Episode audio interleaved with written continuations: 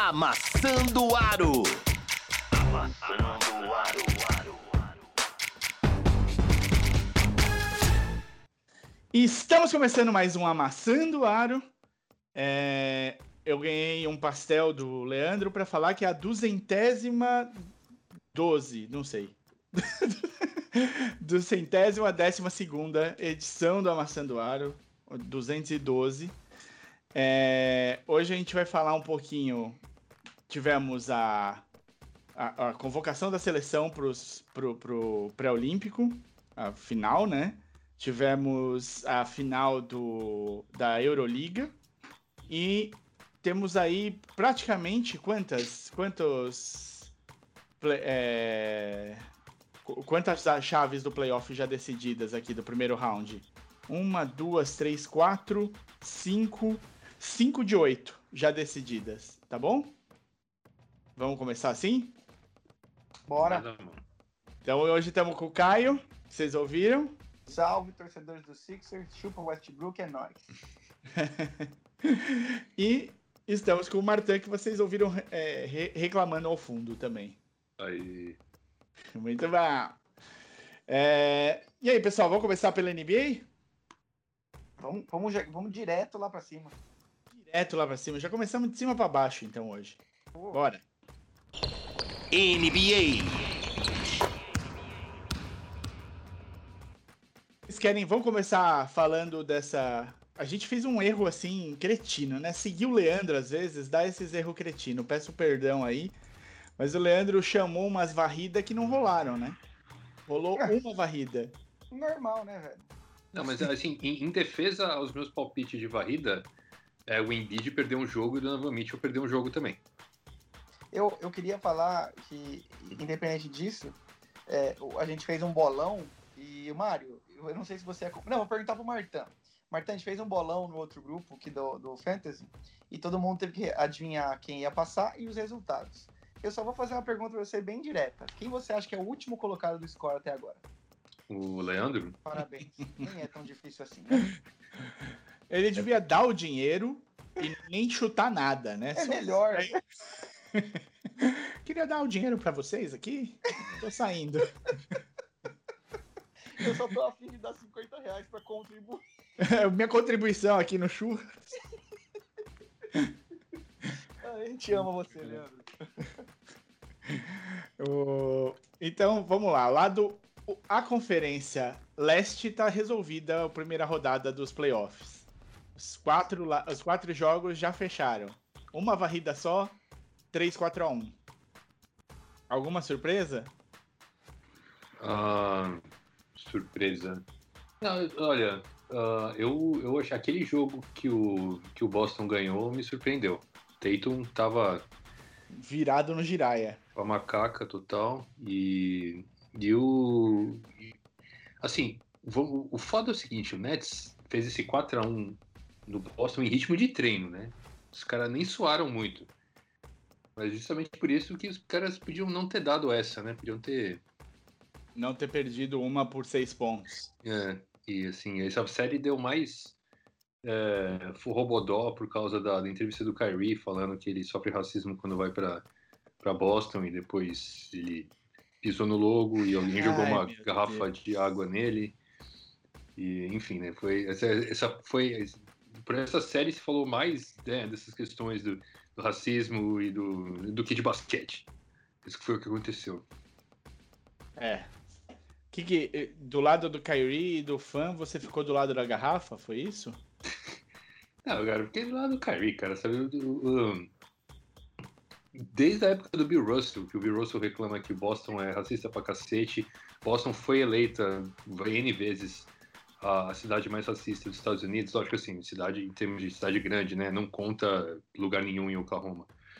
Mas é, né, a gente sabe dessa história. E assim, e o próprio Marcos Smart falou, não, é, é verdade, cara. A gente tá jogando aqui, eu escuto os caras falar umas merda pro cara do outro time que eu fico sem graça, vontade de pedir desculpa pro cara do outro time, né? Da barbaridade racista que os caras falam. É, é, Boston e, e, Salt Lake City são duas cidades que têm uma péssima reputação. Inclusive, Salt Lake City, se você quiser mudar para a próxima né, é, uma outra série, também os caras abordaram a família do Jamoran, que estava assistindo de boa na, na, arquibancada e falaram umas puta barbaridade pro pai e a mãe e a irmã dele, sei lá. Três, e aí três torcedores de Utah foram banidos também. Muito bom. Oh, eu, eu quero dar os meus 5 centavos aqui no Boston, Marião. Por favor. É, na série de Nets e Boston, uh, eu sou dos mais. Eu também. Eu, eu não apostei no meu bolão, estava 4x1, eu acertei. Eu achei que ia dar um deslize uma hora o Nets, como todo time que às vezes é tão favorito, às vezes dá uma preguiçada. O Tatum achou 50 pontos, essas coisas assim, né?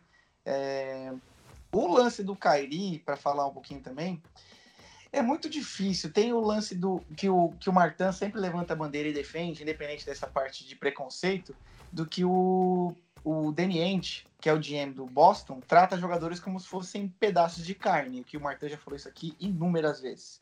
Que ninguém tem um respeito em si, que os jogadores são trocados como o mercado diz e dane-se.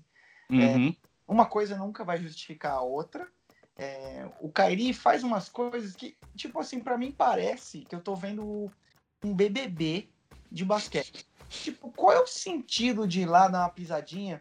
Aí o Kairi, se ele for se pronunciar, ele fala: Não, vocês interpretaram errado. Eu fui lá ver se meu tênis tava, não tava escorregando, sabe umas coisas assim? É, mas parece que é um negocinho para dar showzinho de rede social. Agora, a garrafada na cabeça, tá, tudo, tá todo mundo errado. E o Kairi podia ter evitado, a garrafada na cabeça também. No final, pergunta se o agente do Kairi não gostou da exposição que ele teve e quantos mil views ele não ficou no Trending Topics do, do Twitter e afim, né? Mas, Com certeza. Só um comentário aleatório. E para completar, que a gente já tá falando de Boston, a gente tem a notícia aí que o Brad Stevens, que é o técnico do Boston, tomou a cadeira de GM do Danny Ainge, que a gente gostava tanto de criticar. E eu queria saber do Martão o que ele achou disso. Eu achei bizarro. Eu achei bizarro. A gente tava. Não, a gente tava aqui discutindo, as pessoas discutindo, pô, será que o Brad Stevens vai perder o cargo de, de técnico, né? Porque o, o Boston tá jogando abaixo das expectativas, né? Já faz uns anos tal. Porque quando ele tava, acho que foi 2018, que o time tava todo machucado, o cara tirou leite de pedra, foi até a final da conferência todo mundo assim, ah, Brad Stevens virou presidente, né? Ah, o presidente, agora ele é presidente mesmo, né? Ele caiu para cima e virou presidente de operações de basquete. Eu, é, me dá uma sensação, cara, de daquela fraternidade de homens brancos, assim, né, cara? Do Danny Ainge pro, pro Brad Stevens, que foi contratado sem ter nenhuma experiência na NBA, veio direto do, do Universitário, onde ele foi técnico do Gordon Hayward. Uh, eu não sei muito bem como reagir, cara. Eu não acho, assim, o, o, o ponto forte do Brad Stevens é que ele conhece o grupo. E o ponto fraco é que ele não faz mais puta ideia do que é ser presidente de operações de basquete de porra nenhuma, né? E, e aí ele vai é, escolher o seu sucessor, vai jogar essa bomba na mão de outra pessoa e. Meu Deus, esqueci a última coisa que eu ia falar. E assim, o Boston, não, assim, assim, o Boston, assim, eu vou falar duas coisas. Lembra que lá foi 2013, 2014 que o Boston né, fez aquela troca que a gente falou que ia alejar o Brooklyn Nets para sempre. Lembra, Os três vai. piques, não sei o que, que. A, a, depois, depois desse, de, de, X anos aí, sete anos, seis anos, quanto passou, é, o, o Danny Ainge, que estava sentado num tesouro de picks, cara, e possibilidades de elenco, tomou uma, uma quase varrida do time que ele tinha fudido com, né? Basicamente. É, e aí você fica pensando, pô, o cara tinha tá, a faca, o queijo, é, meu, a sanduicheira, tudo na mão. E, ele, e agora ele tá se ferrou na mão de um time que ele tinha ferrado, teoricamente, né? Então, alguma coisa nesses anos, algumas escolhas, não é possível que foram todas certas, né, cara? Ele escorregou aí, né? Com a Zeia, dando esse contrato pro Kemba, é, né, dando aquele contrato pro Hayward. Tudo bem que ele não sabia que o Hayward ia quebrar a perna com cinco minutos de temporada. Mas, cara, deu tudo errado, cara. E eu acho que, assim, talvez isso seja um sintoma disso, né, cara? Assim, meu, eu tinha. Eu tive uma janela aí de oito anos para fazer esse time virar campeão e esse time jogou abaixo do esperado. É, e uma coisa que eu tenho certeza é que o Boston no ano que vem vai ser diferente desse ano. Então, assim, a base dos caras é o Tatum e o Brown. Tudo o resto, resto é, vamos, é, vamos discutir. é, é discutível. Eu acho que o Smart, que é um cara que. Não vou comparar ele ao Felipe Melo, mas existe uma, uma relação de amor e ódio aí. Ahn, é o cara que é o contrato mais trocável, porque ele tem mais um ano só de salário. E é um cara que tem valor. Muita gente gosta do cara. Eu acho que o cara é um bom defensor na bola, é, coletivamente não tão bom assim. E ele é um cara que tem dificuldades para entender qual é o papel dele no time. Ele, ele acha que ele vai chutar de três, que ele vai para cima, né? Ele, ele não entendeu que ele é o Rodman e não o Pippen, né? Ele tem que, meu, se focar de um lado da quadra, esquecer esses arremessos de três. Que eu, por exemplo, aproveitamento dele é muito ruim. Outro cara pelo qual eles devem querer se livrar é o Kemba, só que aquele contrato do Kemba é uma desgraça. Então, você trocar o Kemba, você vai trocar ele por outro contrato ruim, por um Porzingis da vida, por exemplo. Não tô falando que vai rolar essa troca, tô dando um exemplo. Isso, isso. Por favor, deixar isso claro. Até porque eu acho que se o, o- em Boston ninguém faria essa troca nem ferrando. Ah, não sei, né, cara? Então. É, é- é aquela coisa, né? A gente sempre. Ah, o fulano vai ser trocado, mas aí o Westbrook é trocado pelo. Sim, sim. Coisas mais estranhas já aconteceram. É. Isso sempre acontece, né? Ô, Martã, assino, assino embaixo de toda. O Martã é um cara. Eu, eu sempre vou ferrar o Leandro. Eu o Martã gravando no YouTube vídeos contando trilogias dos times e o que as merdas que eles fizeram durante o ano. Até porque o Martã não quer citar as coisas boas que os times fizeram durante o ano. Pois é. E, e é, é óbvio. E aí, é, assina embaixo do Kemba, assina embaixo do Hayward, assina embaixo em essa. é, você trazer à tona que o Nets foi o time que eles de- deixaram os picks e era para O Boston tá pronto e o Nets não. E ó, como o destino traz essa ironia, né? É, mas tem uma parte aí que eu fico espantado, assim, né? É, a gente pensa no Brad Stevens, eu pelo menos penso, como um técnico muito tático inteligente e estrategista, e frio até, por assim dizer. E independente do Andy ser o cara que toma condutas, provavelmente o Brad Stevens estava junto com ele endossando tudo isso. É, sei lá, eu pensaria assim, não, não o técnico virar GM, sei lá. É, o, Andy, o Stevens tem uma parcela nisso tudo. Eu tenho certeza que tem. Eu tenho certeza. E é no cara que eles estão acreditando para ser o próximo GM, entendeu? Tipo, sei lá, não faz muito sentido pra mim. Não tô falando que o Brad Stevens é ruim, ele é excelente. Mas eu quero dizer que, a não ser que ele tivesse dado um ultimato, falou assim, gente, eu cansei dessa cadeira aqui de técnico, eu quero uma oportunidade em cima. Ele é um técnico que tem muito pra render, muito. Eu acho que ele tá num momento, assim, independente de estar perdendo, respeitam demais. Ele, ele tem. Ele tá com prestígio na liga nesse sentido muito alto. Eu não entendi nada. É, então, isso eu vou pegar a carona que você tá falando, falar que ele é um cara bastante jovem. O cara tem cara de 14 anos na cara. Uhum. Né? E assim, e, e é estranho você passar de técnico para GM, para presidente que seja, sendo que ele não conquistou nada, se for pensar Uhum. no profissional, né? Ele acho que ele tá, ele, ele, ele- ainda tá numa crescente. Eu acho que ele tinha muito para render como técnico, como você falou, né? Eu O- acho que já o Andy, que tem 65 anos, já tem ponte de safênio, caralho, tem mais que voltar pra Utah e ficar lá cuidando dos 88 netos dele. vai, to- vai fumar um chá de Karl Malone, seu desgramento. Mas é, eu acho que era isso aí, Marião. O que que você. Que que você uma- vamos, vamos jogar o Marião. Marião, que que- Oi. quando o Kemba chegou no Boston, você achou que ele ia virar? Achei que ia, meu, voar, cara. Achei que ele ia voar. Ele tava muito bem no ano passado, cara. No ano antes dele entrar no Retrasado, Boston, você disse. retrasado. É, retrasado, isso, é. Desculpa, a pandemia me fez me perder. É isso. Eu tava, falei, meu, Kemba é a solução. Eles fizeram o certo. Que coisa boa. Agora É, a gente vai ver o Boston decolando. Não foi só você, cara. Muita gente falou assim, poxa, porque o Kemba é muito diferente do Kyrie, porque ele é um líder, porque ele é. Ele Uhum. tem uma boa reputação no vestiário, todo mundo gosta de jogar com ele, não sei o que, bibi, Só que aí, meu, deu. Eles resolveram, tipo, eles resolveram dois, dois dos problemas que eles tinham no grupo, né? Que era o, o, o Kyrie, que pediu pra sair, e o, o Hayward. E aí eu falei, pronto, a gente vai ter um Boston finalmente chegando no nível que ele, precis, que ele precisava estar, né? Que era o, o, não, não só ser uma pedra no sapato do Philadelphia, que eu sei que o Caio vai me xingar, mas Não vou, não, vou não. era um, era um pepino todo playoff, mas ser um time que chegue à final, né? E do, do pelo menos do leste e, e mostre força aí. O Tatum, a gente já tinha gostado do primeiro ano dele. Falei, bom, o moleque não tremeu, veio forte, vamos ver. E claro, né? Esse jogo que o, o, o, o um do Boston nisso daí foi com o Tatum fazendo 50 pontos. É de fuder, mas. Mas não dá, né? Ele. Quando o cara faz 50 pontos, você ganha um jogo, você não vai ter isso todo o tempo todo. Né? Exato. É, é, uma, é um, como a gente sempre costuma falar aqui, é, uma, é melhor de sete. Você tem que ser constante, não ter uma, um dia de cometa, entendeu? Você tem que é. ser constante.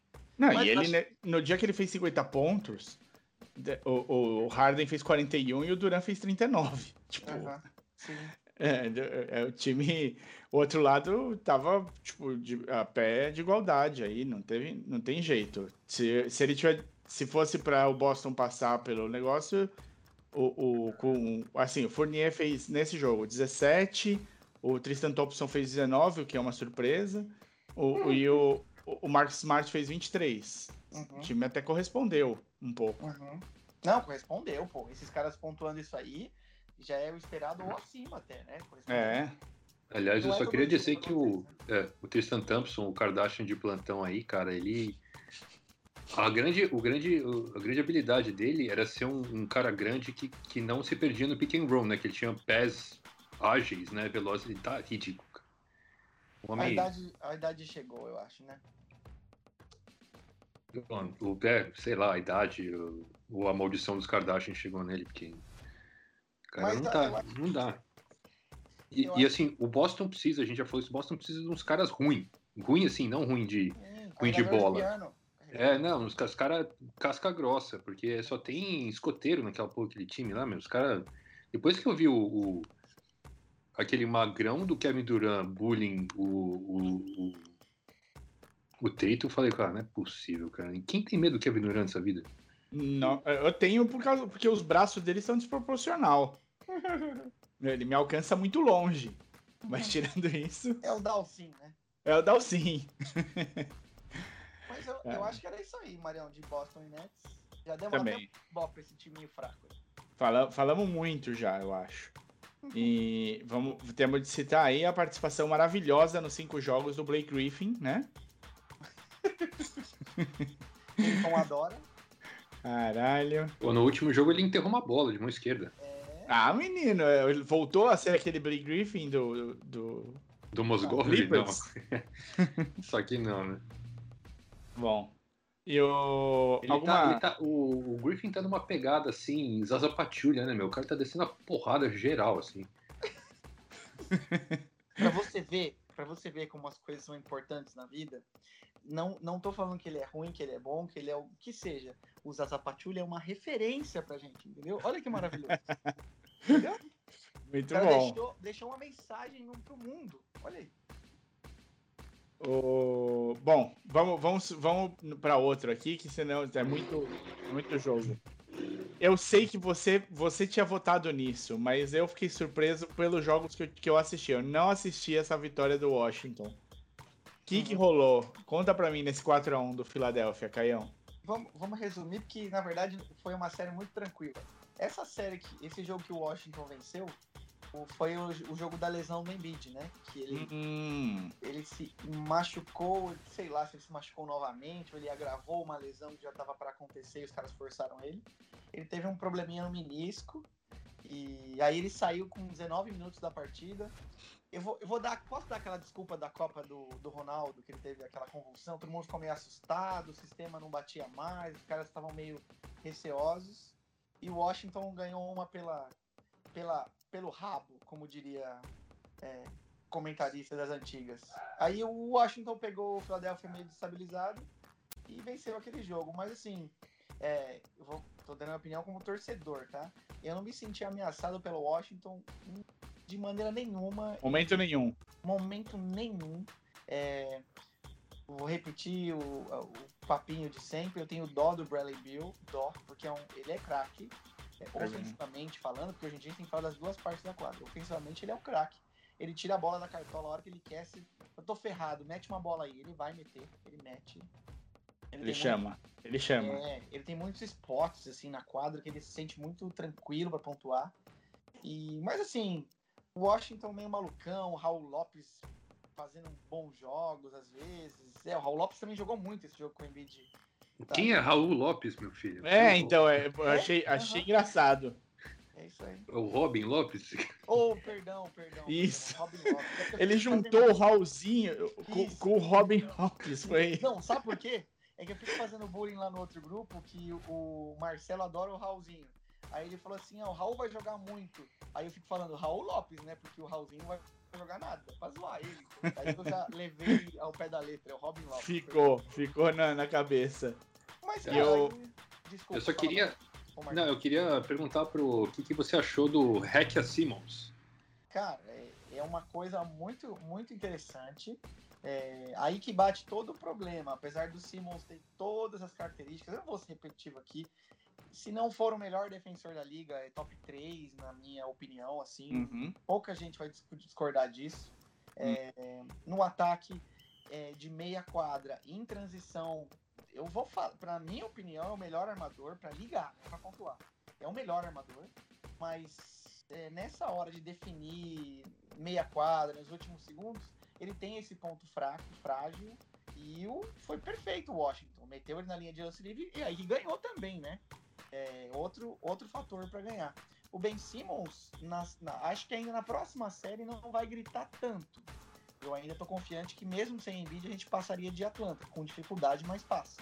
Uhum. Mas vai, o, o, Atlanta vai usar muito esse artifício e deve usar. E aí vai sobrar pro Ben Simmons ter que sentar no banco. É, o cara de salário máximo sentado no banco, faltando 5 minutos, por causa de uma não ficar tomando falta. É, não, e ele não é o cheque, né? O Stephen A. Smith, que é um fanfarrão, é o neto da NBA, ficou aloprando, falou: ah, você tá achando que é o cheque pra deixar você lá e ficar pagando seus lances? Não dá, né? Não dá, não dá. Ele tá, se eu não me engano, até a última, até o último jogo, ele tava 1 para 14 de lance livre. Meu Deus. Não dá, entendeu? Não tem. Ele é o inverso do, do Curry. Tá louco, tá louco. Curry é um animal, né? Mas e aí no último jogo o Philadelphia já veio montadinho, já pensando nessas alterações que não ia ter o Embiid. Deixou o Simmons como pivô, inclusive, viu? Meio 4-5 ali. E aí no dinamismo, o Seth Curry assumiu mais a pontuação. Sim. 30 pontos. Ele Fiquei surpreso. Ficou. Eu, eu vejo que ele, no Philadelphia, ele, ele fica mais como spot up, assim, ele mete muita bola, ele tem porcentagens altíssimas, mas quando você fala para ele, vai, a arma é sua, ele conduz muito bem, cara, eu, na minha opinião, assim. E Legal. aí o Philadelphia com foi muito tranquilo. Nos últimos, no último quarto tava lá para 20 pontos. Começou a vir reserva, molecada. Mas foi uma série bem tranquila, na minha opinião. Não sei se o Martin acompanhou ou não. Eu vi, eu vi o, o, o, Daniel Gafford e o Rui Hashimura tendo um papel mais relevante no Washington. O que vocês acharam? Eu acho que o Gafford tem potencial, cara. O Hashimura, uhum. assim, melhor do que eu esperava. A verdade é a seguinte: esse time do, do, do Wizards é muito fraco, cara. Eu assisti. Não assisti, não assisti os cinco jogos, né? assisti três jogos não assisti o jogo, porque assim, o do. Normalmente o do Wizards e, e, e, e o Philadelphia passa no mesmo horário de algum outro jogo que é mais interessante. É, e, mas assim, eu gostei, eu achei legal, cara. O, o Hashimura, o Gafford, né? Apesar que não, não teve tantos minutos, parecia que tava um problema no ombro, o Gafford, não tava? Ele fazendo a camiseta por debaixo da, Acho da sim. jersey. É, não, eu gostei, cara. Tem potencial, mas assim, ele meteu um tocão, né, no, é. no Embiid, não foi? Em alguém num dos jogos? lembro Ele... de um. Mas assim, são caras tipo, são, são, peças interessantes para você ter um time onde você tem mais uhum, dois uhum. caras dominantes, né? Que é uma coisa que eles não têm. O, o, eu, o Bill, para mim, é um cara que, que não defende muito e ele não tem um perfil de líder. Uhum, sabe? Uhum. Eu acho que ele, essa, ele realmente o cara sabe muito tudo de botar a bola na cesta.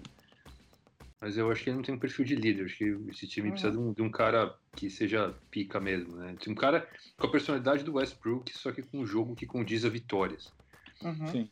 É... E aí, outra coisa é que parece que o técnico pode dançar aí.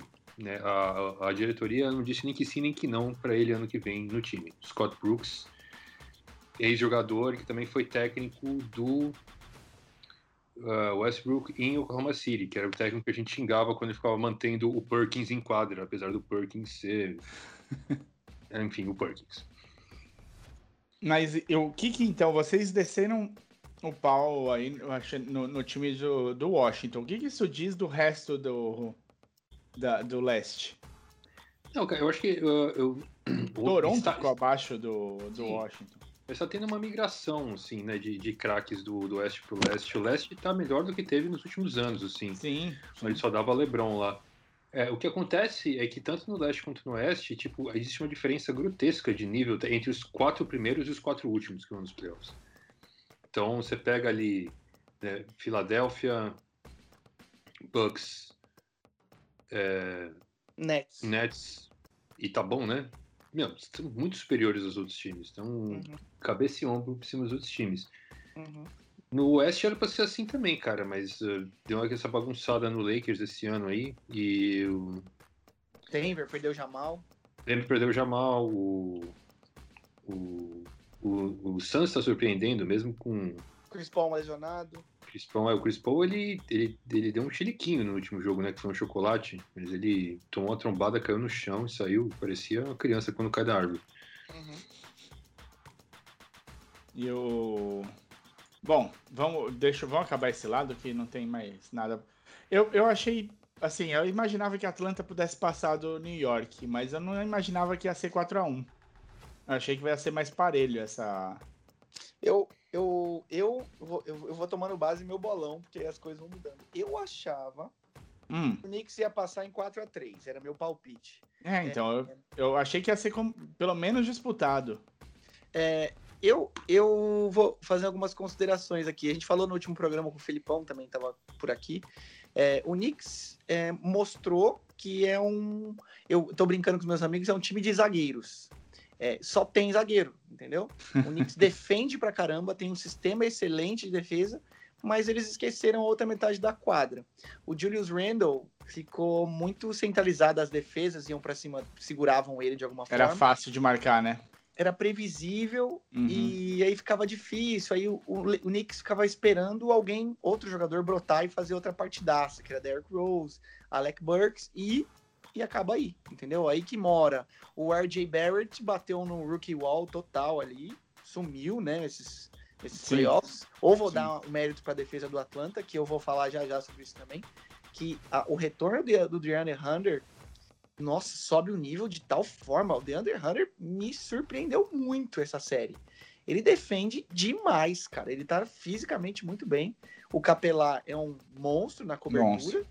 E aí o que o Felipão ficou batendo também, a gente ficou conversando bastante essa semana, o Atlanta Hawks soube esconder muito bem o Trae Young na defesa deles, que é uma boa defesa. É, poucas vezes o Tibbs teve é, destreza, inteligência ou uma estratégia para jogar isolado com o Trey lá embaixo ou buscar os pontos que o Trey podia ser mais explorado. O Tibbs não não mostrou para mim que o meio da quadra para o ataque ele teve uma boa desenvoltura esse ano. E, aliás, ele me decepcionou, para não falar de outra forma. Não sei o que vocês pensam aí. Mas é? Ah, eu, sou eu. Bom, só queria dar um tapinha nas minhas costas, porque no que a gente gravou os palpites, eu fui o único que escolhi o Hawks, porque eu falei que o Nova York não ia conseguir acompanhar a ofensiva do Hawks, que foi mais ou menos o que aconteceu. Uhum. O Caio deu um resumo muito bom é, foi, eu diria que foi fácil é, esconder o Trey na defesa porque o ataque do Knicks é ruim pra caralho. É. Né? Então eles não sabe. Era só, sabe, fazer coisas básicas, botar o Trey no pick and roll, sabe? Não fizeram nada disso. Uhum. O Trey ficou, meu, ficou descansando na defesa. E assim, a defesa do Knicks é boa, exceto que não tem ninguém naquele elenco para marcar o Trey. Uhum. O Trey, meu, dançou, sapateou, chutou, Uhum. Comeu, bebeu, fez barba, cabelo. Nossa, o cara, nossa, foi um passeio do Trey. Que foi que virou o novo Red Miller ali, por causa zoando a torcida do Knicks, né? E o, a, o, o, ataque do, do, do, Atlanta funcionou super bem. É, o, o nosso querido Julius Randle ganhou um troféu de jogador que mais melhorou no ano, injustamente, na minha, na minha Logo opinião. antes dos playoffs. É, logo antes, depois do jogo 1, acho que ele ganhou, né? Foi no, no, hype de Nova York. E o Julius Randle que eu vi nessa série foi o mesmo Julius Randle que eu vi no Lakers e no Pelicans. É isso que eu tenho a declarar. O que você que que viu, Maria, alguns jogos? Eu vi, eu vi os dois primeiros e aí, para mim, a impressão é que ia dar essa coisa, ia ser lá e cá. Mas, claro, né, teve o jogo que o Derrick Rose conduziu super bem o time. E eu tava, o, e eu tava com esperança, especialmente assim, o Randall, porque eu também acho que foi meu voto de, de MIP e tal. E, e que eu, acho, eu tava gostando de ver o jogo dele durante a, a temporada. É, e era essa, eu acho que é muito essa coisa mesmo de time do, do da temporada, né? Do, do, do da preliminar e, de, e, o time dos playoffs, né? Porque nos playoffs você tem o preparo para enfrentar aquele time.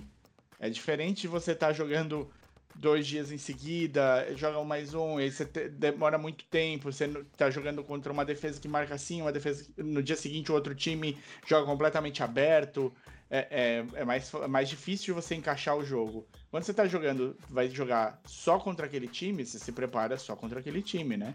E aí as peças ficam muito mais fáceis de você enxergar e saber como fazer e tudo mais. E aí boa. o que era. Não, foi uma boa observação, mas termina. É, o que, é, o, o que era forte mesmo do, do Knicks, era uma coisa que tava todo mundo batendo, martelando isso, que era a parte de defesa. Eu acho que ele eles tomaram acho que mais de 100 pontos em todos os jogos, não foi? É, eu não, não olhei. Não, só no jogo que eles ganharam, eles não tomaram mais de 100 pontos. No jogo que eles ganharam, que foi o segundo, eles tomaram 92. Todos os outros eles ganharam, tomaram mais de 100. E aí.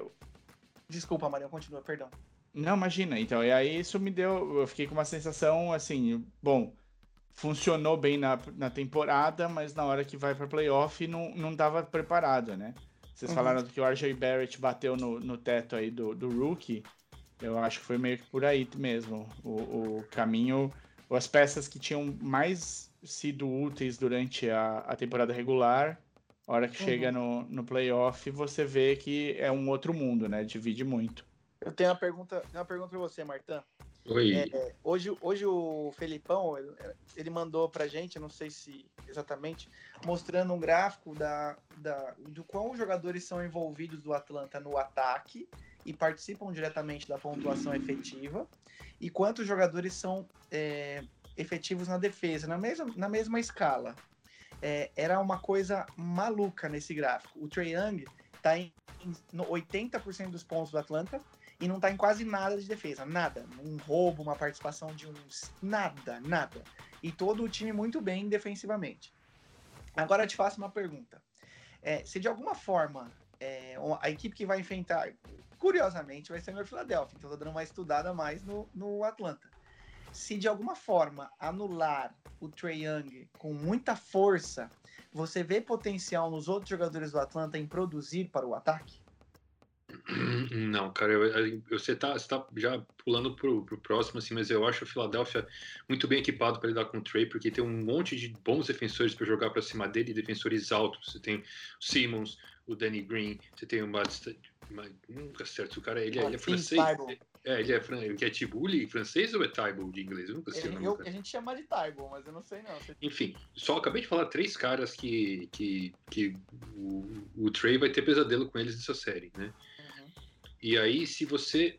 Se a bola não roda tão bem, se você não dobra no tray, é, você não vai ter tanta enterrada e ponte aérea e remesso fácil pro John Collins e o, e o Capela. O Capela ressuscitou, né, meu? Uhum. O Capela foi mandado embora do Houston e tava arrebentando essa série aí, cara. Tava uhum. jogando de pivô-pivô, né? Igual o Aiton, assim, debaixo da cesta e tal. Uhum. Alley-oop, né? Toda hora. Pois é. Eu acho, eu acho que o Philadelphia é extremamente bem equipado para lidar com esse time. Mesmo sem Embiid? Por curiosidade? Então, o Embiid que caiu de bunda e machucou o joelho, eu. É... Não sei, cara. Assim, eu acho que defensivamente o time continua sendo muito bom, cara. Mas é, realmente sem o Embiid para atacar, né? Atacar e o Embiid ele tem uma gravidade muito grande, né? Então, é, a marcação dobra nele e acaba sobrando arremesso de três para vários é. outros jogadores, né? é uma ofensiva que é baseada nele, e hum. corretamente, porque ele é um jogador excepcional claro. e imparável num contra um. É, mas eu tô torcendo pro Embiid voltar, cara, porque se eu fosse o Embiid eu jogava com dor e tudo, cara, porque é, é, é, é agora ou nunca. E na próxima é. fase, é, meu, vai ser muito difícil passar, seja quem for, que nesse Bucks eu acho que vai ser mais, mais equilibrado do que as pessoas pensam, cara. O Bucks tá jogando muito. É, a gente, daqui a pouco a gente pula pro outro, eu acho que o Marião vai falar alguma coisa, mas eu tenho uma opinião muito clara sobre o Nets e Bucks. Mas vai lá, Marião, jogue seu veneno. Não, não, eu ia, eu ia passar mesmo pro próximo aí, porque não, a gente. Aí, passa aí. Uhum. O, o, vamos falar da, da única varrida, então, dessa primeira rodada de playoff? Bora. O que aconteceu com o Miami? Se fudeu. ok, então vamos falar do. da Conferência Oeste. Não, faltava só esses daqui. Se fudeu. Cara, é. Fala, fala. fala eu acho que eu vou. Ficou um pouco bati... conversas de botas batidas. O Jimmy Butler, pelo... o Felipão levantou uma hipótese que tá meio baleado. Para mim, bate naquela tecla que ano passado foi na bolha, agora é outra história. Tyler Hero e Duncan Robinson mais é, é, mais fácil marcá-los, porque a gente já conhece as tendências, onde eles gostam de jogar, os esportes dos caras, todo mundo estuda na liga. É, o Giannis, para mim, foi peça fundamental na hora de anular o Jimmy. E eu tenho um comentário que é um fanfarrão, mas eu gostaria de falar. O Miami só se ferrou porque trocou o Kelly Olynyk. Pronto, não quero mais falar mais nada. ah, não, explica, explica essa posição. Qual posição? Desculpa. É dessa, dessa troca. Por que que ah, isso ferrou Miami? Não, foi, é, o Miami fez uma troca com, foi com o Houston, né? Pra pegar o Ladipo, que também uhum. se lesionou, não mudou nada. Mas uhum. o Olinick é um mito, ele era maravilhoso, ele fazia um, um 4 ali, nada feito. O Bandebaio se sentiu sozinho no garrafão. O Jimmy não tinha ninguém muito inteligente para jogar e ele tá sentindo falta. É tudo isso que aconteceu. Foi emocional essa defesa. O problema foi que o Paquito saiu, né? Isso, claro. É, cara, o, o Jimmy não jogou bem, jogou péssimo, ele teve bastante contundido. O time foi uma decepção o ano inteiro. O Hero meu, retrocedeu a nível ameba, assim, não deu uma dentro. É, o, eu fiquei irritado assistir o Bandebaio jogando, porque o Bandebaio recebia a bola na, na, na, frente do garrafão, ali no elbow, assim, e ele batia a bola você fala assim, ah, ele vai pra enterrada. Aí ele parava e dava um floaterzinho que ele fatalmente errava. Jogou de forma meio covarde, eu achei. E, e, e o feitiço virou contra o feiticeiro, cara, que era sempre assim, meu. Anula o Yannis que você não vai dar nada. O Yannis virou a, a, a, a mesa na cabeça de todo mundo, cara. Ele anulou as, os caras, é, o Jimmy e o, e o, e o Adebayo de um lado da quadra e do outro lado ele deitou e rolou, cara não pararam ele. E assim, vamos combinar. Drew Holiday roubou meu coração. eu, tô, eu tô pronto, eu tô pronto para falar que o meu. Eu tô pronto, eu ia guardar um pouco mais. O meu coração, ele sempre vai bater mais forte pela minha paixão. Mas o favorito, a, a conferência para mim é o Bucks. É, eu não, não exijo, nem demando, mas gosto de ressaltar e todo time que bate na trave vai se aprimorando, vive mais as emoções dos playoffs, emoções, derrotas, sabe como vai aprendendo o caminho das pedras. E, e a evolução de sair do Bledsoe e o Drew Holiday, a gente já comentou bastante aqui em outros programas, é nítida. O Drew é uma estrela que fica é, overrated, oh, underrated total. Ele é um cara que merece. Giannis muito respeitoso ao jogo, cada um pode falar o que quiser dele, que isso, isso, aquilo, se dedica, é coletivo, é líder, é exemplo, defensivo, vigor físico, ele tem tudo, tem todas as, as ferramentas nesse Bucks. É, talvez falte alguma coisinha ali no, na posição do DiVincenzo, mas dá para ofuscar. Todo ninguém tem um time perfeito, né? Uhum. É, Chris Middleton aprendeu, elevou o nível, é o chutador do time. Cara, esse time é o meu favorito à conferência. Mesmo com o meu coração não deixando falar isso. Só falo no podcast. Fora, desligou, acabou, tá? Não vou falar mais isso nunca. Sim, sim. Isso é, é, é o parte racional. Daqui você tá isso. com o coração desligado. Isso. Mas o que, eu, que você acha, Marião? Eu acho que se, é, é, esse time tem um cara que eles precisam bater e é justamente o próximo adversário. você falou, não tem time perfeito. Porra, o, o Nets ele chega, né? Ele, ele tem chance de. Ah, não, claro. Tá perto. sim, concordo. Não, mas eu, eu ainda acho que a, é a minha opinião, a unidade do Bucks e tudo que eles já ficaram juntos. Sim. Eles vão. Eles têm mais história. Na minha opinião, vai ganhar do Nets, mas totalmente normal falar que o Nets tem mais potencial, totalmente normal. Não, é, eu, pra mim era, é só isso, assim, se tem um time que dá pra, pra bater de frente com o que o, o Bucks aprontou nessa, nessa primeira rodada aí, porque durante a temporada regular também o Bucks não foi o time que a gente estava esperando, né? Não foi esse time que jogou contra o Miami. O... E aí a gente tem o, o agora, é, agora essa poderia sem nenhum problema ser a final do, do leste o Bucks contra o Nets. Não poderia? Eu não. vou além. Eu digo que essa é a final antecipada da NBA. Polêmica! Que que é isso, Brasil? Ô, louco. Polêmico. Não é muito polêmico, não, viu, bicho? É, eu, eu não acho vou, que seja tão polêmico assim. Eu vou, eu vou ser polêmico então. Eu só não concordo com a sua afirmação se o Embiid, se o Embiid estiver saudável. Fora isso, eu não discordo, não. Eu, eu quero que o título fique aí. Mas eu quero muito que seja o Bucks. Muito. Se, se o Philadelphia não ganhar, eu, vou, eu sou o Bucks. Eu sou o Bucks. Eu prefiro, eu prefiro o Bucks do que o, esse, esse time mercenário do Brooklyn. Não, não falei isso.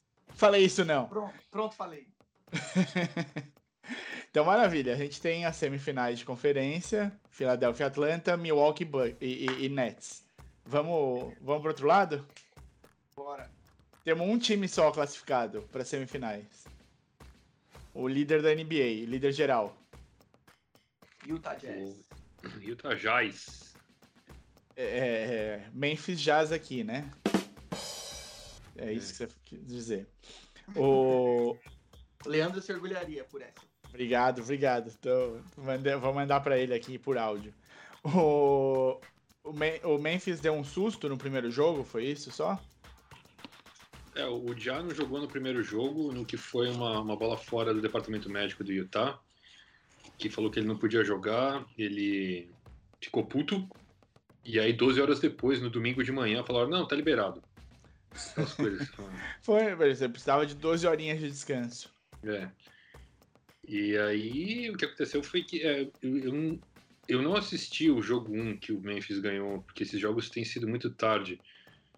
Mas, cara, o, que, o jogo do, do Utah encaixado, que é meu com o, o francesão lá no meio, e o resto da galera bombardeando de três, a bola rodando, e uma defesa fodástica, não ia dar, cara. O Memphis foi guerreiro, cara. Os caras foram foi. guerreiro pra caramba.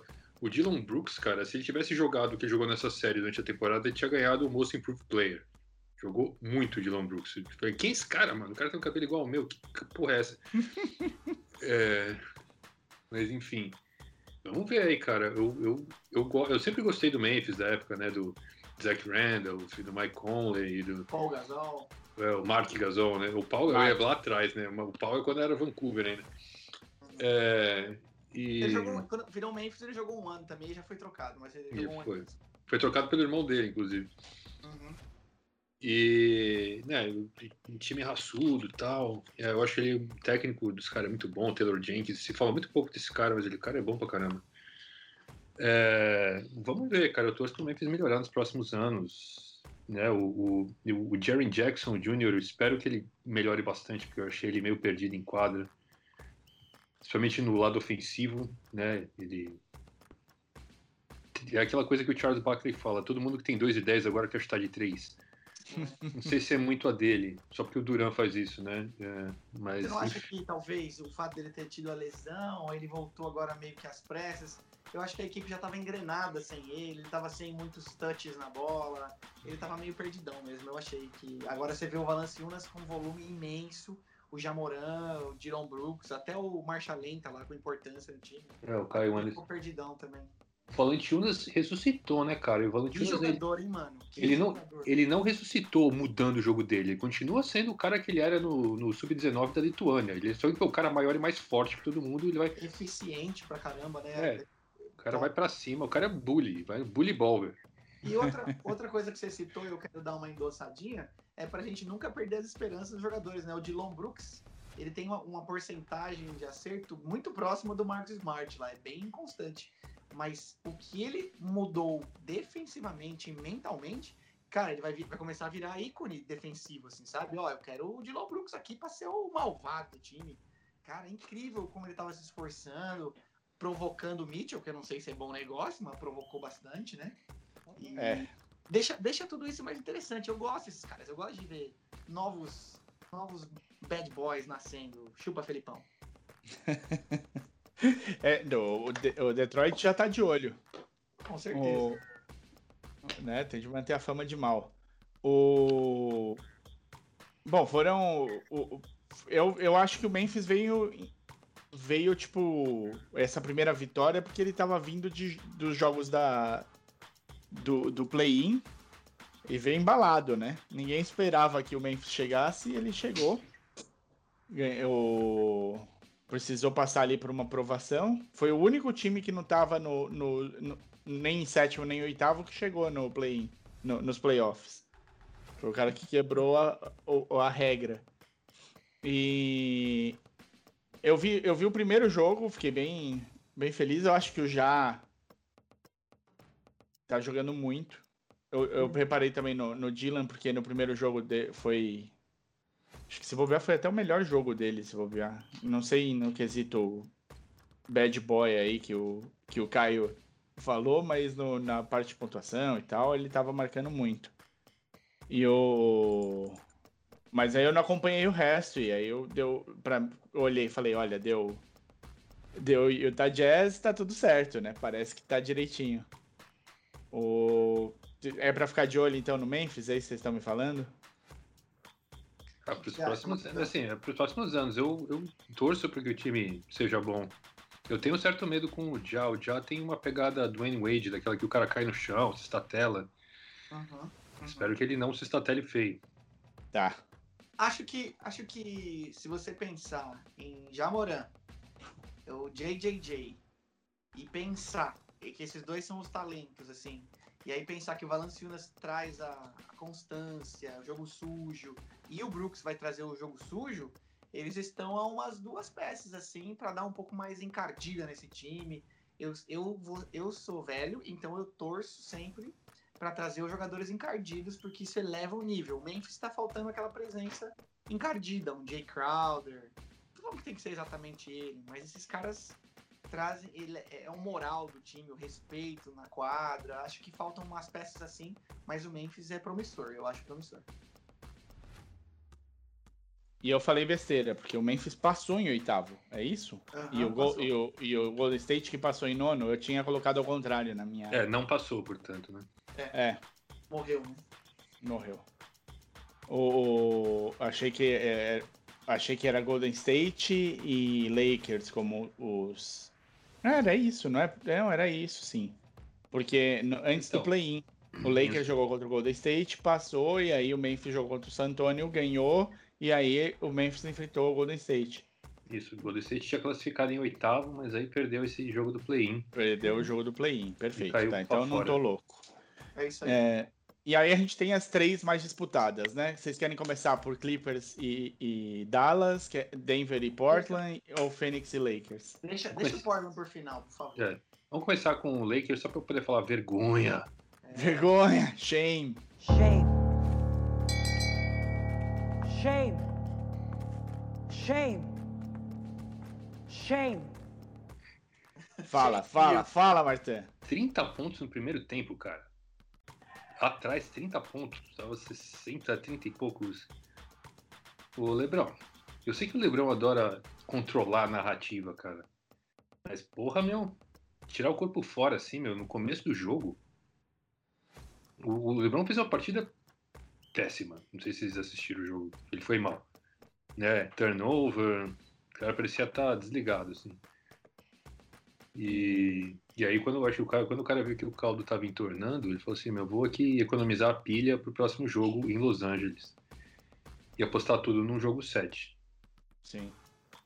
Ah, mas aí o que eu Isso é Ok. a cara de um pensamento do LeBron mesmo, né? É, ok, só que eu lembro. A minha pergunta é, Lebron, você tá, você tá com 36 num tornozelo baqueado, né?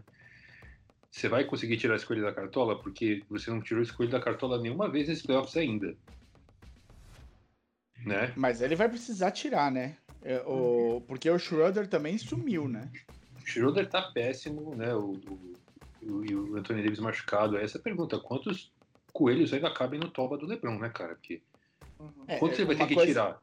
Uma coisa ele- era ele tirar, jogar sozinho, vai praticamente, não. Mas teve uma temporada que ele carregou o Cleveland até a final sozinho, chegou morrendo na final contra o, o Golden State, aí já não deu nada certo.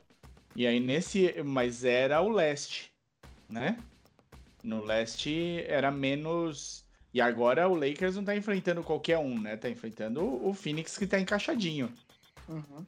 Tá jogando bem. Eu não, eu quero, é, claro, se me permitem, eu quero fazer Por algumas favor. considerações é, do jogo do Phoenix contra o Lakers. É, concordo aí que vocês falaram, Martin falou do LeBron, vai ter que tirar da cartola, tem. O Lakers tá ferrado. Então eu começo a olhar um pouco mais pelo outro lado. O Chris Paul tá começando a dar indícios de melhora da, da lesão do ombro dele. Não, não tá 100%, claro, mas já tá um pouco mais à vontade. Alguns jogos da série ele não conseguia nem movimentar. Ele só cortava para a esquerda e ficava nessa jogada forçada. Mesmo assim, o Chris Paul acionou muito o DeAndre Ayton, que outro jogador que se tornou eficiente na liga, porque joga muito perto do aro, é um jogador que sabe o seu papel, não quer ficar jogando bonito, com post-up, não, não é isso que ele faz. Tá pegando o LU, tá protegendo o aro, acho que tá sendo bem legal a participação dele, mostrou muito. É, e é isso, é isso que um bom armador faz também, não, né? é, não, vamos. Eu tenho que dar um pedaço do salário pro Chris Paul. A gente sabe, né? O Booker, o Booker, quando não tem o Chris Paul, é, são aquelas. Eu vou bater na mesma tela que eu bati, acabei de bater no Memphis. Quando o Chris Paul não tá na quadra, e você não tem o veterano, não tem o Jay Crowder talvez do lado, o Booker parece dar uma afinadinha em alguns momentos, que é meio soft, mas ele é duro, assim, de tentar atacar. Ele é um scorer, é um sniper ali, não só de ser chutador, de todas as partes. Ele é muito bom no contra-ataque. Eu, eu acho que ele é um. Não sei, né? Não, é difícil falar que é o melhor ou o pior. Também vou falar que é top 5 da liga em, em ladeirão, como eu costumo falar. Quando ele puxa um contra-ataque, é muito difícil parar sem ser falta. E ele é muito bom mesmo. É, tem uma outra coisa que eu senti agora é um toque bem tático, assim. Quando o Phoenix põe o Eiton em problemas, eles não têm um outro pivô para substituir. Mas nem Uhum. mediano. Eles sofreram muito essa série quando eles precisavam do Saric e ou do Kaminsky, que são os caras que entram de prontidão. O resto não tem tamanho para suprir a, a ausência do Eiton. E ainda quando você tem nos- em, em vista que o, o Phoenix joga em torno do, do Chris Paul, é, com essa armação dele, ele fica meio ferrado, entendeu? Não tem muito o que fazer. Ele fala, vai Booker, se vira. Uhum. Entra o Cameron Payne, que também, não vou falar mal dele, mas nada demais, mas ele se vira ali no ataque e tal. Ele, aí tem o Ken Johnson que chuta, o Bridges que chuta, mas são atléticos e tal. Mas o Chris Paul é o maestro. E se sai a referência do Aiton, o Suns vai ter problemas aí. E eu já estou adiantando aqui na próxima série, caso o Sun- Suns passe. Se eu sou o técnico, eu ataco o Aiton para ele se carregar de falta e compromete muito o Suns. Fim do discurso. Fim no discurso. É, então, o, o- eu gosto do Booker, mas o Booker no jogo 2, né, que o, que o Phoenix perdeu, eu não gostei do Booker, porque quando o Chris Paul saiu de quadra, ele falou assim, não, eu preciso agora fazer 60 pontos pra gente ganhar, e deu umas vaca louca nele, deu um, desceu um Westbrook no cara. É, eu, não, eu não quero ver o Eiton perder a cabeça, né, por isso que é muito importante o, o, o, Chris está Paul... achando não- normal o Saric não tá entrando sempre? Tá usando mais o, o é Kaminsky? É isso o nome Não, o? Kaminsky quase não entra. O Saric é velho conhecido do, do Caio, por ter É. sido adaptado e jogado lá, mas o, ele tá, tá, tá mal, cara. Eu achei o Saric muito mal. Não, não gosto de ver ele em quadra, não. E o cara tá aquela coisa mesmo, que era também em, em o cara perdido. Ele não sabe se ele é um, um 3, um 4, um 5. É, ele joga. Ele joga fora do, do garrafão, mas aí o passe dele não é bom. Né? E a galera que quando cola em cima dele, ele não é capaz de, de, de arremessar né, com a marcação em cima, sob pressão. Eu não sei. É do dia, ele é do dia. É, quem, quem Uhum. precisa de um Saric, né? Saric para quem precisa. Uhum. É, então, o Aiton, eu, eu acho que é muito importante a liderança do Chris Paul, né, para dar essa tranquilidade ao time. Com o Chris Paul em quadra, todos esses caras, é, o Michael Bridges, né, rendem mais do que você espera, até o Cameron Payne acertando umas bolas de três. Uhum. É, com relação ao Big Man, eu, ent- eu entendo o que o, o, o que o Caio fala, mas agora é a hora do Aiton deitar rolar em cima do Lakers, porque o Davis está fora. Uhum. E porque, por qualquer um motivo ou outro, o, o Frank Vogel, técnico, resolveu que não vai pôr o Harry em quadra, que é um cara que podia carregar o Aiton em falta, que nem você falou, mas o Harry não entra em quadra. Perfeito. É, isso é uma coisa que não tá dando pra entender, porque tudo bem, o Harry não marca, tá tudo bem pra mim, mas que vá pra cima do Aiton, se joga em cima dele, cava três faltas e senta ele, entendeu? Porque o Drummond não vai fazer isso. Então, ele tá insistindo com o Drummond, acho, porque, sei lá, uma questão de ego dentro do elenco, né? Você precisa um cara que é foda, você botar o cara pra jogar mais, mas. é, eu não entendo você ter o Harry, contratou o Harry como free agent e não botar o cara pra jogar. Isso tá esquisito. Eu não sou fã dele, mas ele ofensivamente ele é muito bom. Ele é um cara que pega rebote ofensivo, né? E, mas o, o, o, que, o que eu ouço, especialmente dos dois Lakerianos aqui do, do, do pod, é que o Harold tá uma draga. É, ele É. pode até estar uma draga, Marião, mas quando vai lesionando Davis, as peças perdem confiança, a gente tem que tentar coisas diferentes, né? O Harold, pra mim, quando ele também é outro cara que deve uma porcentagem do salário ao Williams, até nas renovações. Esses caras dependem, às vezes, de alguém pra criar pra eles. Ele, ele vai pra cima que nem a vaca louca no ataque e ele tem muita vontade, muito atleticismo, muita disposição. E isso pode criar algum problema pro Eiton, porque o Drummond não tá criando problema nenhum, entendeu? É, o Eiton não tem que se esforçar muito na defesa. E é uma coisa que eu olharia. Eu vou falar assim, cara, eu vou carregar o Eiton. Eu tô vendo o Chris Paul com um ombro só. O Schroeder, sem querer, dá uma paulada no ombro dele. Eu, eu sou desses caras que vencer é tudo. E quando chega nos Uhum. playoffs, eu não tô falando que eu quero que o, o Chris Paul pare de jogar basquete porque eu vou induzir uma lesão do cara. Mas se o cara é o Kevin Durant, eu, tô jogando, eu jogo amador, o cara fa- começa a fazer 30 pontos. Não é que eu desrespeito o cara e nem que eu odeio o cara, nem quero que ele morra. Mas eu vou dar uma nele e falar, putz, perdão, meu amigo, mas vou dar uma chapada. Pra ele pensar umas duas, três vezes. E playoff é isso, cara. Porque, meu, tá louco, ninguém faz nada. Eu- esses jogos são muito soft, cara. Eu tô, eu tô começando a ficar com raiva, entendeu? Mas, mais uma vez, discursei aqui. Nossa senhora, então de agora em diante, você vê, o Caio vai ser conhecido como Cobra Kai. É, É, é um esquema Cobra Kai, mas eu entendo quem, quem, quem enxerga desse jeito. É, porque é um. É, é mirando na vitória, né? Mirando no. O time tem de passar. Depois a gente. Não, não, eu- eu- é claro, não vamos machucar o cara pra ele nunca mais jogar basquete. Não é uma. É, é um Cobra Kai com noção. Uhum. Um É Cobra um Kai Cobra Kai respeitoso. Se é Respeitoso. Sim. É o Cobra Kai aqui da, da, da, da série nova, né? Não é o Cobra Kai Roots lá do 84. Não, não, Isso. é o Cobra Kai de 2010 pra frente. entendeu? Isso. É uma, é uma coisa que, tipo, né? Justamente, você tem um cara que tá desequilibrando, que desequilibra, mas ele tá com um ombro machucado, Uhum. do- metade do caminho pra ele ficar fora do jogo tá ali. Agora, é, não sou, eu não sou a favor, eu, eu entendo que nem o Caio vai ser a favor daquele pezinho do, do Não, ali é demais, ali é demais, Aí é é, demais. não, Não, aí é muito. Mas, por Oh. exemplo, o Martão, a gente consegue montar uma defesa que seja zona, que seja, sei lá como eles querem enxergar isso.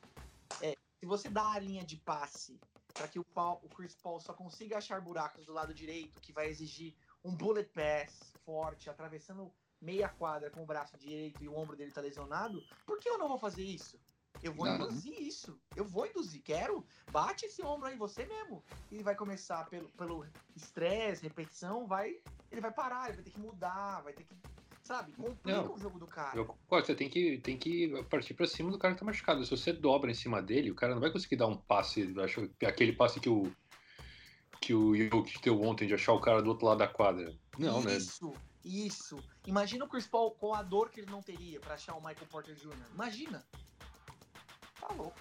E se eu sou o LeBron, cria- tenta criar um mismatch no qual o Chris Paul esteja joga de costas com ele, mesmo se dobrar e, e não vai. Eu não tô querendo a cesta.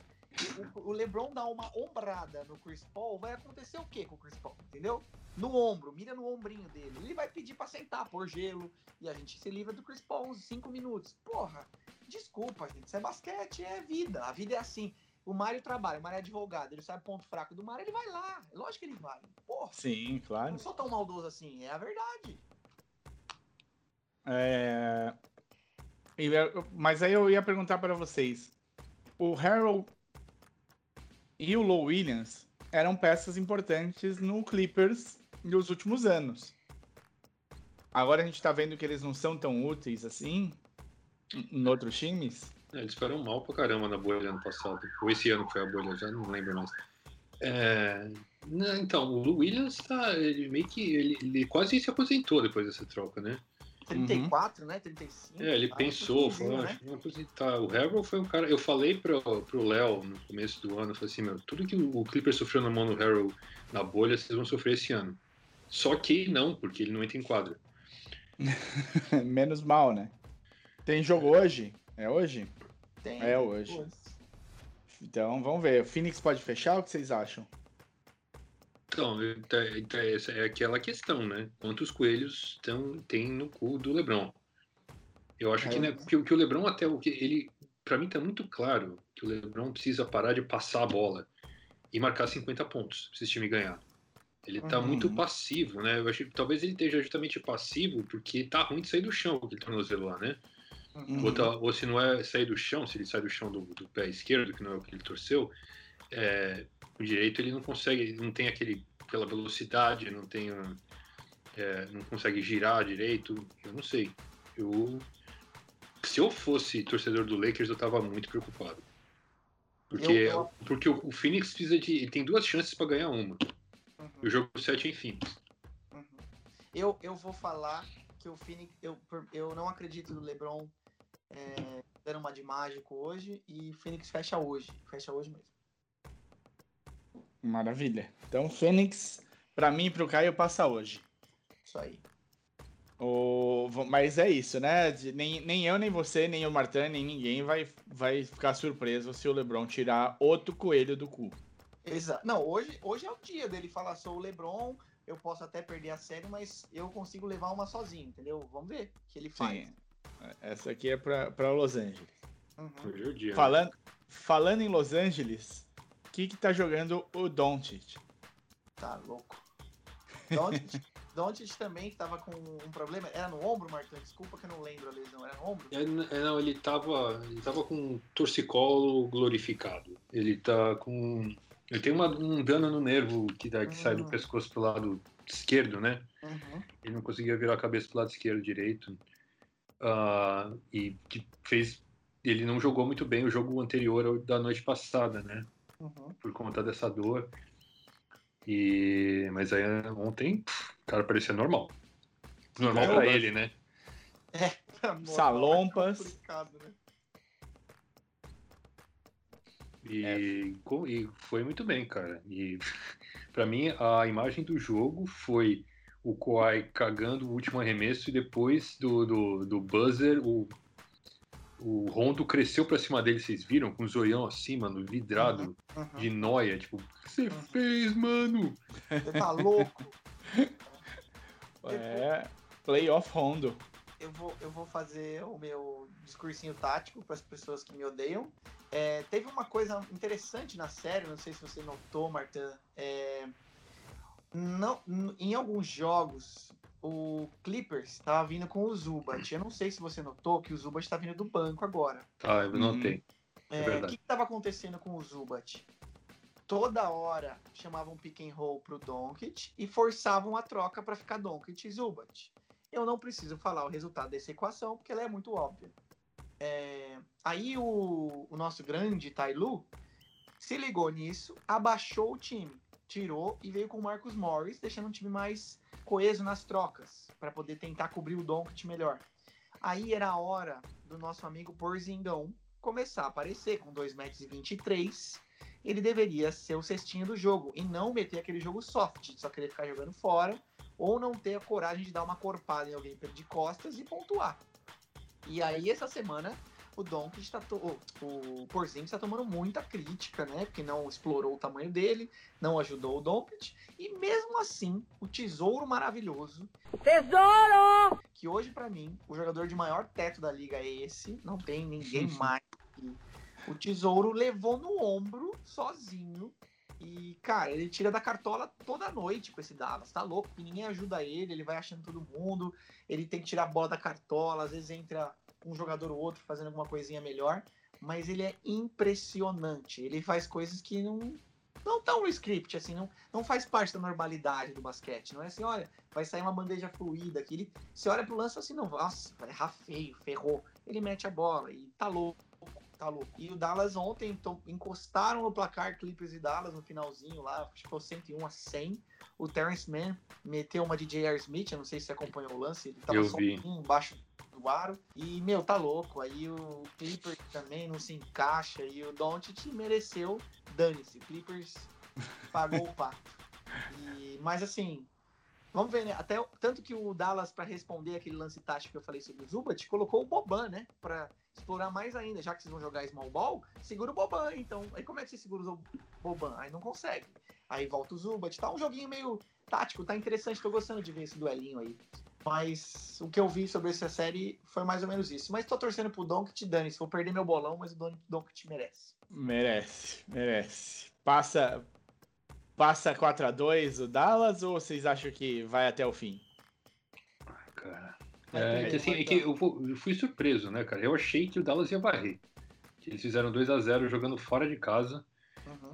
Eu fiquei com a sensação de que não tinha liderança naquele time, né? Eu falei muitas vezes que o time é desorganizado e tal, não sei o quê o, no jogo 2, né, que o, o Kawhi fez 30 pontos no primeiro tempo. Só que falta aquela liderança. A impressão para mim é que ele fez 30 pontos no primeiro tempo, aí acabou o jogo, os caras perderam o jogo, ele foi no vestiário, tomou banho e foi embora. Tipo, não rola aquela troca de ideia, né? Quebra pau, ah, boss, o que precisamos ganhar, né? E aí nos jogos 3 e 4 o time veio organizadinho, sabe? No ataque, super coordenado, tal. E eu falei, pô, né, parou com os freelancers, parou com os, os, os, os arremessos de meia distância do Kuai. Falei, rapaz, será que os caras se acharam, né? Uhum. É aquela coisa, né, cara? Com Clippers, os caras se acham e se perdem ao mesmo tempo. É que nem quando você toma uma droga pesada, você toma um ácido, você acha que tá sóbrio, mas aí volta a, a viagem. né? Você fala, não, agora eu tô bem. Você começa a trocar ideia com o elefante cor-de-rosa de novo. Eu... Eu, eu não consigo pôr fé no, Clippers. especialmente quando o Caio falou isso aí, cara, que o Don't, cara, o Don't, ele, ele, ele, ele, domina o jogo, ele parece lento, mas o que ele faz é que ele faz todo mundo jogar no ritmo dele. Uhum. Ele, ele é aquela cobra naja que hipnotiza, assim, ó. e... Tô adorando isso. E, meu, que você fala assim, meu, do cara meio câmera lenta, que esse cara tá fazendo ali, o cara vai, meu, bandejinha, arremesso de três. Não, é possível. Shot, só bolinha. É. E, e... Mas eu, eu, o difícil para mim é que, tipo, apostar contra um time do Kohai parece sempre meio errado para mim. concordo, concordo. É, mas assim, ano passado, ano passado os caras eram. Esse, esse é o problema, né, cara? Então, assim, o talento, os caras têm muito. O time do Clippers, né? Jogador por jogador, tem muito mais talento do, do que o time do Dallas. Aí a pergunta é: tem alguém nesse time do, do Clippers com um par de culhão? Porque o, o Doncic tem culhão para todo mundo ali. Para os 15 jogadores do elenco do lado, do Dallas. Os caras têm que lavar o saco do Doncic quando acaba o jogo. É, pelo amor. Ô, Marião, vou fazer uma Oi. agora. É, você, a gente conversou também sobre algumas coisas desse assunto essa semana. Você acha que o, te, o é, é muito fácil o Mark Cuban visualizar que o Doncic é um talento nato, você acha que com umas duas peças, não tô falando nem de super estrelas, com duas peças bem assertivas, esse Dallas vai para contender absoluto? Eu acho que vai para contender. Duas peças. E, e assim, eu, a minha tristeza é que eu queria muito que uma dessas peças fosse Porzingas, mas ele não é. É, ele não é. Não, né? Ele não é esse cara. Uhum. E aí eu, o, eu gosto muito do Porzingão da Massa, vibrei muito com, com ele no começo, falava bastante, mas não é, ele não é mais esse cara. Eu não sei se o que aconteceu, eu não sei se é uma questão de tipo o uma vontade do próprio jogador, é o que você falou, né? Se você põe um Porzinga jogando lá dentro, cara, é outra coisa completamente, né? O cara tem 221, porra. É um, no mínimo ele ia atrapalhar bastante o, o, o outro time. Ele fica jogando de fora, é complicado. Agora, o, o, com duas pecinhas melhores aí, eu acho que esse Dallas entra aí para estar tá no top 4 da, da NBA. Com o que o Doncic é, é, parece que tipo ele continua melhorando, né? Todo ano ele vai ser contender para Most Improved, é de fuder. O... Não, incrível o tesouro, incrível, incrível. O cara é muito bom. Agora eu queria saber de vocês se é o último ano do Cousins no basquete. Demarcus? É, ele. Sei lá, ele tá, ele tá disponível, não tá? Pro, pro Clippers? Ele não tá machucado, tá? Não, ele tá disponível. Tá disponível. Eu, eu, eu sempre fui, eu sempre cornetei o DeMarcus Cousins aqui em N programas, N anos. É um dos maiores talentos aí que passaram, é desperdiçado. É, para mim, é, não sei, não dá para cravar que é o último ano. Talvez ano que vem ele pegue mais um e porque ele já ficou em teste, né? No Clippers esse ano, nem contrato tinha, pra ver se ia fazer o que com o cara. Tá louco, né? Talvez é uma boa, uma boa pergunta, Marião, mas não, não consigo cravar, não. Não, uh, deveria ser o último ano, mas não consigo cravar, não. Ele, você acha que ele ainda tem chance de ajudar algum time do, desses 30? Ah, tem algum lugar que ele encaixe? Tem, mas depende, não depende do time, depende dele, né? Se ele quer, se ele vai aceitar a função. Porque ele é limitado defensivamente com uma liga que é hoje, que é muito rápida. Quando ele troca no corta-luz, ele sofre muito, como vários outros. Mas sempre uhum. dá um jeitinho, porque ofensivamente ele vale se ele for ponderado, souber a função dele. Vou elogiar o pivô do meu time, tipo um Dwight Howard, não só defensivamente. O Dwight Howard sabe o papel dele, tá na boa, já foi um super estrela, já foi All-Star, já foi uhum. pra final de NBA sendo, sei lá, protagonista. E hoje em dia ele tá tranquilo ali, fazendo bem o que ele tem que fazer. Se o Cousins assumisse bem o que ele tem que fazer, ele igual o Carmelo. Pode, pode jogar. Pode. Eu me surpreendi do, do, de White Howard, eu só me surpreendi com o cabelo. O resto. Tá, tá estiloso. Tá estiloso. Com certeza.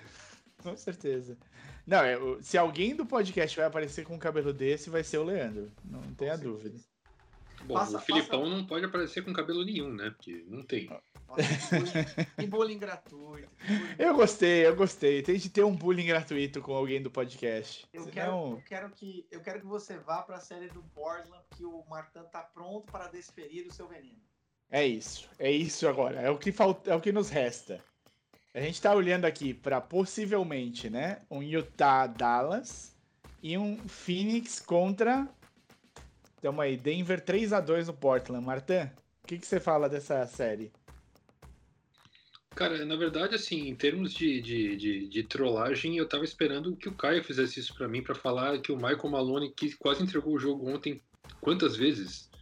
Os caras estavam com oito pontos na frente, faltando um minuto para acabar no tempo regulamentar. E. É, tá louco, né? Tá louco, tá louco. Tô falando muito tá louco hoje, tá louco. Tô com raiva do Mike Malone. Fala aí, Mike. Depois eu vou, depois eu vou. né, o Michael Malone tirou. O Jokic estava fora de quadra, não estava? A gente precisava pegar o rebote e tirar o Jokic. Vou criar, vou criar o cenário então aqui. Mar Marião, você assistiu o jogo? Não vi, não vi. Então, vou, criar, vou criar um cenário para você, tá bom? Tá. Uh, faltando 3 minutos, 3 baixo, talvez 2 e 40, 8 pontos Denver. Denver supostamente tranquilo. Tipo, dá para manter ali a diferença, né? Sim. Aí começa a ligar o turbinho do Damian Lillard, que a gente sabe que isso é indiscutível, apesar de eu adorar ser o cara do contra, eu nunca vou discutir o talento do Lillard de meter as bolas espíritas. Aí é. o Lillard começou a colocar o Denver no o Portland no jogo. Aí ficou é, Denver por 3. 3 pontos, se eu não me engano. É, para você ver o cenário, Mário, quem tava marcando o Damian Lillard é o Austin Rivers, pela hum. ausência do Jamal Murray. E hum. o Will Barton também não tá jogando a série. Então tá Campazzo e Rivers. E hum. eu falei, meu, o Portland tinha que debulhar esses dois, né? E aí o, o Damian Lillard começou a tirar a bola da cartola, que é mágico. Começou a tirar uma, duas, falei, caceta. E aí faltavam alguns segundos no final, o, o Mike Malone tirou o Jokic para deixar um time bem defensivo. Quando você tá ganhando por três pontos nos segundos finais, você pode, já que você não quer que o Damian Lillard tenha o risco de empatar o jogo com uma bola de três, que tal você convidá-lo à, à linha de lance livre? Dá Opa. uma paulada no Lillard, ele vai bater dois. Se fizer dois, ótimo. A gente sai do fundo bola, mais dois lances livres. E deixa um- uma, uma lineup que todo mundo confie no seu lance livre, certo? Certo, Do perfeito. Sim. Ele, ele não, ele, ele, ele não, eu vou arriscar. Vou deixar o Lillard. Chutar. Meteu uma bola de três, overtime. Começou overtime. E vai lá, e continua. Essa é pra ficar esperto, né? Essa é só pra acordar, assim. Não, é Você só pra você respeitar, porque eu sou o cara que fecha. Ele é o melhor fechador da liga, não, não discuto isso. Aí É. hum, o Mike falou não escolhe isso, mas beleza, vamos pra prorrogação. Aí vamos lá. O Jokic, apesar de estar em forma, muita, é o melhor que ele pode estar na vida. Ele não é um cara muito atlético. O Não. Jokic não conseguia respirar mais na prorrogação. Que toda a bola era nele. Ele Sim. ficava no ISO ball, ISO ball, achava alguém, achou um passe no Michael Porter Jr., achava umas coisas malucas, um, o Morris indo pra lance livre e metendo os lances livres. E o Damian Lillard indo pro ataque e metendo a bola. Eu falei, não, não acredito, velho.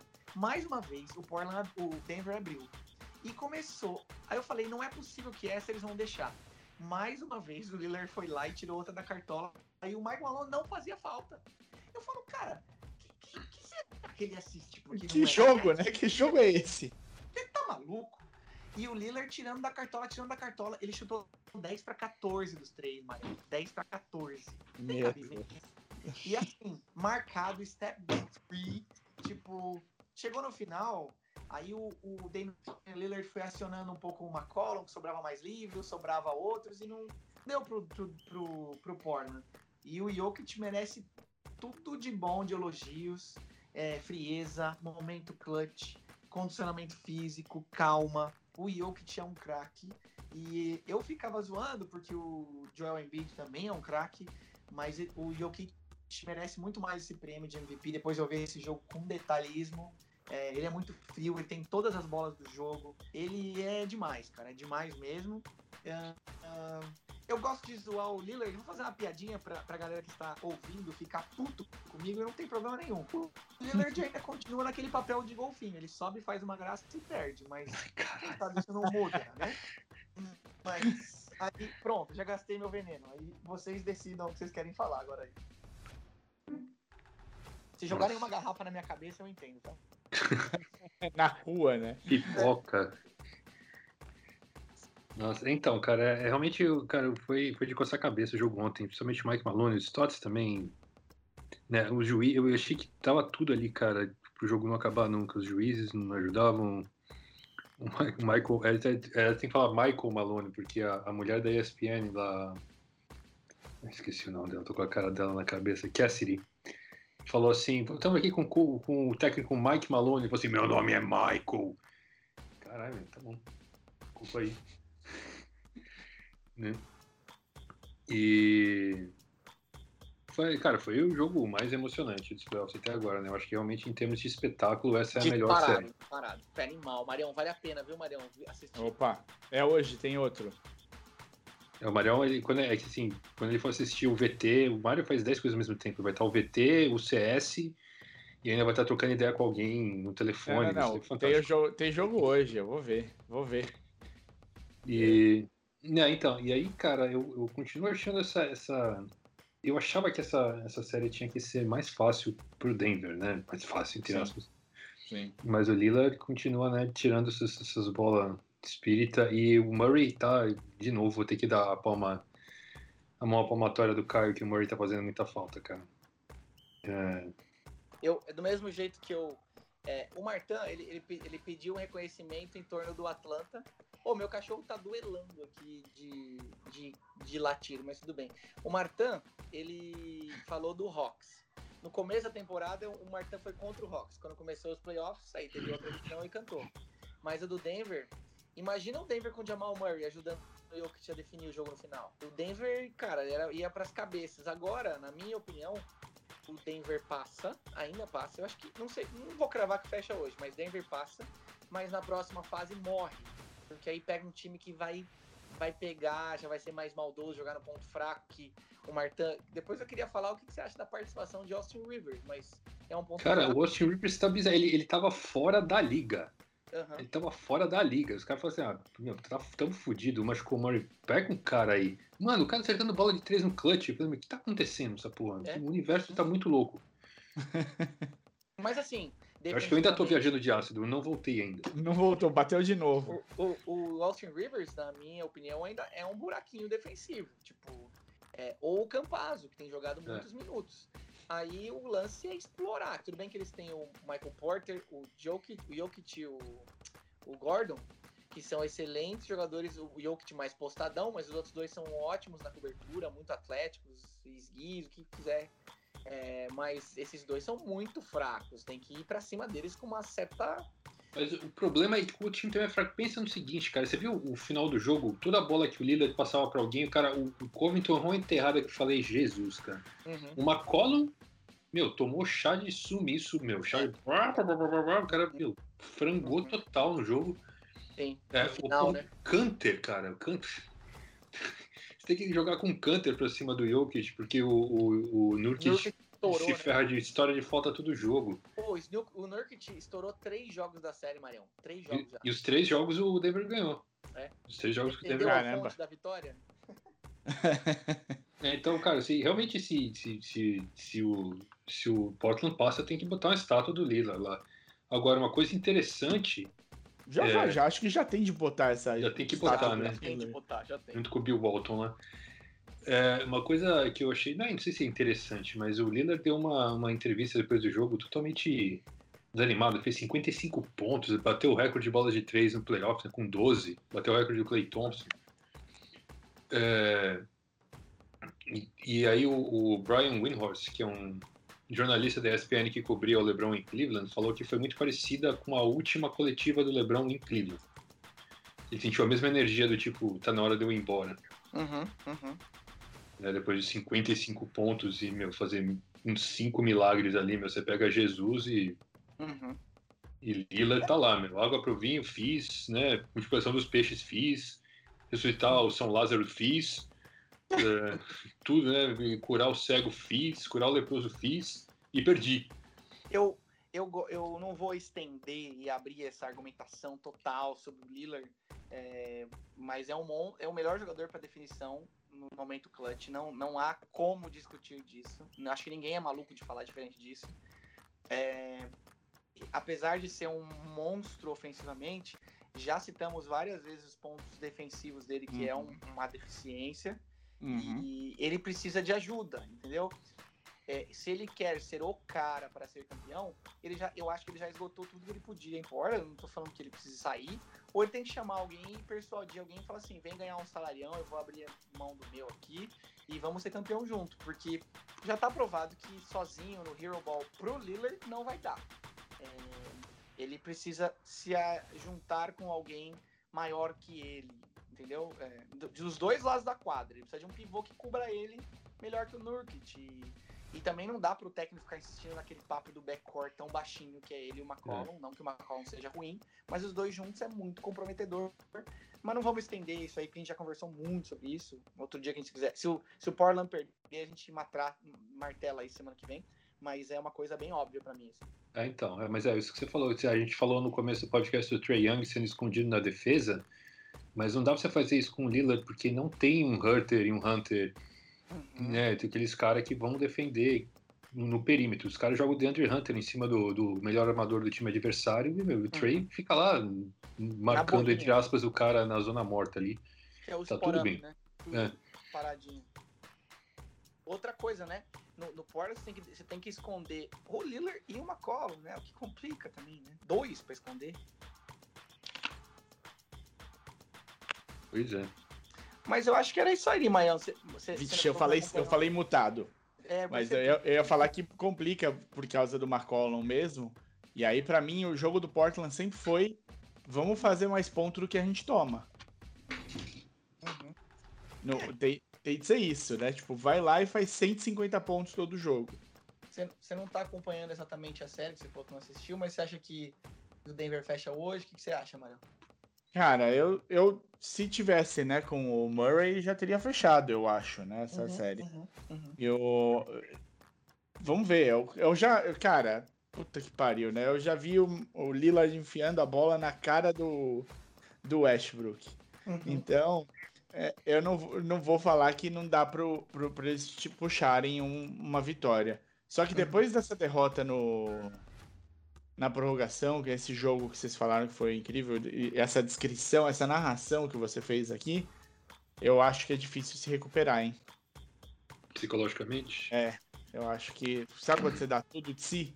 Eu dei tudo de si e. Olha, cara, que colocação legal, Mário, porque você pensa que o cara. A gente se esgota emocionalmente quando você se esforça tanto, dá tudo de si. É muito difícil apertar e começar do zero de novo depois de uma partida de 55 pontos, né? É, Uhum. Boa colocação, acho difícil. Não que eu não duvide do potencial do Lillard fazer isso. Pode ser que ele faça cale minha boca hoje, porque ele tem potencial para. Mas acho muito difícil. Duas cartoladas tão seguidas assim, né? Sim. É, se o Lillard não, não vier com, com, com o zap na mão hoje, não vai dar nem pra. Outro, né? Porque ele já Outro. trouxe três aves, né? É difícil perder com, com o Zap, né? A partida. Isso que é foda. Mas assiste Yeah. Os, highlights, Mário, se você não for assistir o jogo completo, sério, vale muito a pena. Porque foi um espetáculo. Eu acho que foi o melhor jogo do ano, assim, pra se assistir. Foi Não, animal. eu sabia, eu sabia que foi um jogo desse nível porque o, o Everaldo que narrou, né? Não conseguia parar de falar depois do no Twitter. Não conseguiu ir dormir, não conseguiu fazer nada. Ele falou: como é que dorme depois de uma partida dessas? Basquete, NBA, eu te amo e tudo mais. Aí eu falei, Tem- bom. Tem uma referência legal também para nós que estamos em grupos, ah, para, é, muitos juntos deles. Quando eu fico ausente do grupo e, e o jogo tá rolando e eu volto com 300 mensagens, eu falei, "Vixe, esse jogo deve ter sido louco, vou assistir. Entendeu? Sim, sim. É, é, eu acho que esse jogo, no final, eu tava, eu tava fudido. Acho que eu tava vendo alguma coisa de trabalho Uhum. tarde. E eu, quando eu peguei o celular, tava com 777 mensagens. Olha isso, que Socorro, delícia, velho. Que delícia. duas, duas prorrogações não causam, né? É, foi, foi Admi- fogo. Admito que eu fui vítima de bullying, porque eu fico zoando o Lillard. Não, que, repito, eu não- quando eu tô aqui, eu tô falando sério. Lá eu brinco muito, muito Claro. personagem. Mas eu fico instigando a oposição, aí o negócio fica maluco, fica da hora. Bom, vou acelerar aqui porque a gente já tá com uma hora e meia. A gente teve dois, temos dois últimos assuntos. Eu vou chamar primeiro a seleção, pra gente falar os convocados. E depois eu chamo o a final da Euroliga, tá bom? Fechou. Então, vamos lá. Por enquanto, to- que- to- nós três achamos que passamos, passa o Nuggets. Eu acho que eu- passa o Nuggets. Que é isso que eu falei, cara. Se. Não é possível. Se passar o. O, o Portland. Tem que é, ter- não é estátua, é nome de ponte. em É. Portland. Aeroporto de Portland vai virar aeroporto Damian Lillard. Da hora, da hora. Curti. Tô pronto. Boa. Então tá, vamos pra, pra falar da seleção. Pega o avião pro Brasil aí, vai. Seleção. Ou pra Croácia, né? Ou pra Croácia, ainda não estamos lá, mas vamos fazer, a gente faz um pit stop para treino em algum país, acho que é a Polônia, que a gente vai treinar. Isso, exatamente. A gente, dia 9 de junho, a seleção embarca para Polônia para treinar até o começo da, da- do pré-olímpico. E o, o time foi convocado, a lista final. Uhum. Vamos lá. Vou pôr aqui como o Globo Esporte colocou, tá? Depois vocês me xinguem, porque eu achei a divisão toda estranha, mas vamos que vamos. Armadores: Jorginho, Huertas, Raulzinho, Rafa Luz e Iago. Alas armadores: Caio Pacheco e o Vitor Benite. Alas: Alex Garcia, Léo Mendel e Marquinhos. Ala pivô: o Caboclo, Lucas Dias e o Léo Demétrio. Queria a opinião aí do nosso do nosso querido Bial sobre. Eu acho que ele deve estar feliz. Acho que ele deve estar feliz. O Bial levaria o Lucas Bebê, mas continua, tô zoando, tô zoando. O pivô, Varejão, Felício, Lucas Mariano e o Heightheimer. O Léo Mendel, você falou? Sim, Isso, isso.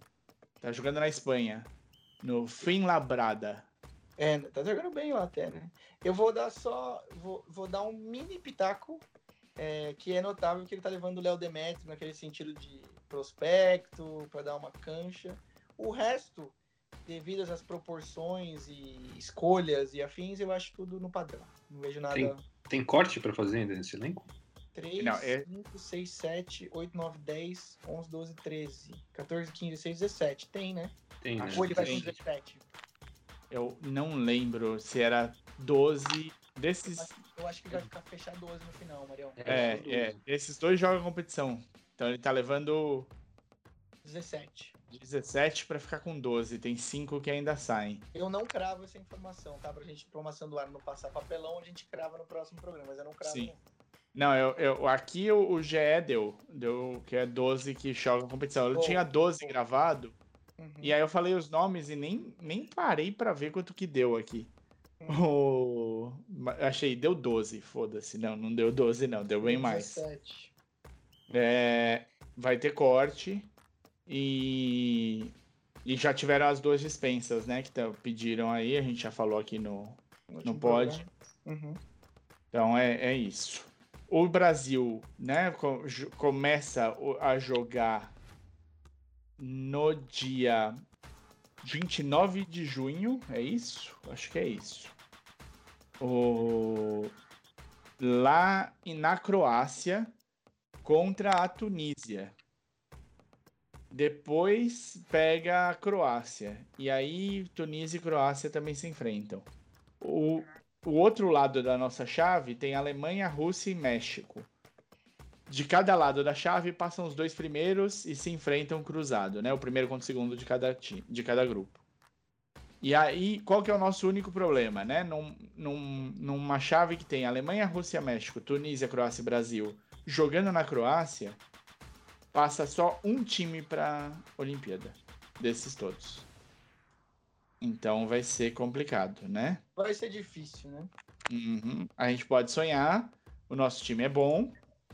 É, é um time que já mostrou que tem, tem pegada. O treinador tá, é bom também. E, e tá- sabe tirar leite e pedra da situação. Gosto, tô empolgado. Já fiquei empolgado quando ganhamos da Grécia. Mas Tá difícil. Ninguém melhor pra ser técnico da gente contra a Croácia do que o Petrovic. O Petrovic, sem dúvida. É, Ele, vai- ele sabe o que ele, tá, o que ele vai falar, ele sabe bem. Vamos ver, vamos O ver. cara vai chegar ali na, na beira da, da quadra, falar umas merda em, em croata, fingindo que os brasileiros estão entendendo, pra dar informação cruzada nos, nos Nos caras. jogadores. Cara, Não, não, o cara, os caras vão marcar zonas. Aí, não. É antijogo isso aí. É antijogo. Mas bom, então a gente tem isso daí. Vamos falar mais disso conforme se aproxima, né? O pré-olímpico. Vai ter bastante coisa pra gente falar. Tem, ó, as seleções desse pré-olímpico, os grupos estão. Não tem grupo muito fácil. Tem grupos um pouco mais fáceis, mas não muito fáceis. Então vai ser legal de assistir. Tem bastante time legal. Tem o time da Lituânia. Tem o Canadá, parece que vai forte. Tem tem o time da Sérvia, Porto Rico, mais ou menos, né? Sei lá. Eu tô esperando talvez até um time interessante da Itália, porque eu não tava, não imaginava, mas o, o, o time de Milão chegou na semifinal da, da Euroliga, então agora já não duvido mais da Itália. O... Vamos ver, vamos ver. Dá pra dar uma. Dá pra ser divertido o pré-olímpico. A gente vai falar mais conforme se aproxima. E vamos falar mais com um convidado que vai vir aqui falar da Euroleague. E estando ali pertinho, ele também pode falar um pouquinho dos times europeus que a gente vai pegar. Certo? É justo falar isso? É justo.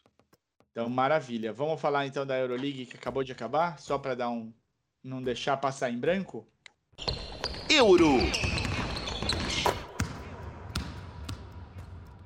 Então, a gente teve o Final Four agora no dia 29 de maio, teve a final, se não me engano, em Colônia, na Alemanha. A final foi Anadolu Efes e o Barça do Paul Gasol.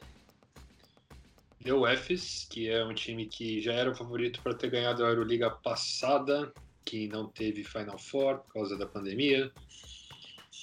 né? E é um time muito forte. Já, os caras estavam engasgados aí, estavam meio naquela pegada Spurs de 2014, né? Tipo, foram lá Então- e levaram.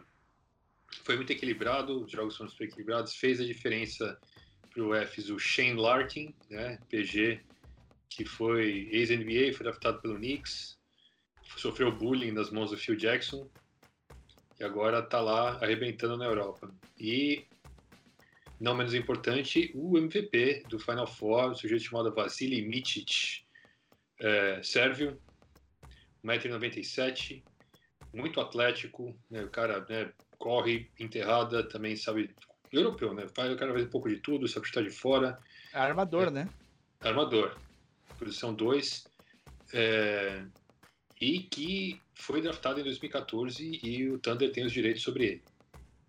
Ele não, ele já Tá. deu uma entrevista falando que não descarta ir para a NBA. Ah, eu não sei se agora é o melhor momento você sair de campeão da Euroliga para ganhar 20 jogos na temporada que vem na NBA, no caso desse time do Thunder. O OKC. Mas o OKC tem bastante pique, não tem não? Tem, tem. Dá pra fazer negócio, dá pra fazer negócio. De repente, pode valer a pena. Não sei, mas pode valer. né? O- Quem sabe ele jogando ali com o Shai Gilgeous Alexander, né? Dá um, dá um samba bom. Pode ser. E pra vocês verem o nível que foi as, semi- as semifinais, o Andalu ganhou do CSKA. Como é que você fala? O CSKA, Marcelo? Jessica, Cheska. O Cheska por 8-9-8-6. E o Barcelona ganhou do, do Milão, Olímpia Milano, 8-4-8-2. foi com arremesso no último Tipo, três pontos em um, dois pontos e outro de diferença. Foram boas semifinais. O, o Olímpia Milano ganhou no terceiro e quarto em cima do Cheska, que eu também fui mais surpreendido ainda. Estou muito surpreso com o Milano. E, e o Andalu fechou aí 8-6, 8-1 na final. Parece, parece que foi muito justo, justamente também por isso, né? Os caras já vinham para ser campeões no ano passado e aí teve a pandemia. Né? Não? Tô falando sozinho? Desculpa, eu perdi, perdi o, o fio da meada aqui que você estava falando do Olímpia Milano. Não, parece que no final foi justo, que o Andalu já vinha preparado para ser campeão ano passado e a pandemia cancelou o resto, então os caras estão bem representados agora, Sim, com chances aí. Já tem gente preparando para o ano que vem vir forte de novo, eles, os turcos de novo. Muito bem, muito bem, falamos de Euroliga, mas falaremos muito melhor, sem dúvida. É, Quem tiver também como assistir basquete europeu, começou, começaram as, os playoffs do espanhol. Então tem Marcelinho Huertas para ver, tem Paul Gasol, tem um, bastante gente legal jogando lá. O, na primeira rodadinha aí deu só o, o esperado com Real Madrid, Barcelona, Tenerife e Valência levando a melhor. Beleza? beleza. Surpreendi vocês com conhecimento de do Campeonato Espanhol de Basquete? Não. Fomos, fomos surpreendidos novamente. É, quem vai falar as redes sociais hoje? Marta, Levanta a mão. Vai, Marta. facebook.com.br maçandoaro, youtube.com.br maçandoaro, twitter.com.br maçandoaro, instagram.com.br maçandoaro. Muito bem. Tudo barra maçandoaro. Então, maravilha. Valeu, pessoal. Fica- fizemos aí um, um pouquinho mais longo, mas vocês sabem, né? Playoffs é assim. Vejam os jogos hoje, quinta-feira. E aí, ouçam o podcast no sábado e vejam se a gente errou muito as nossas previsões. Valeu! Falou! Valeu, falou. Esse podcast é uma produção Amassando Aro. Identidade auditiva Bruno Bittencourt. Voz Domênico Gato.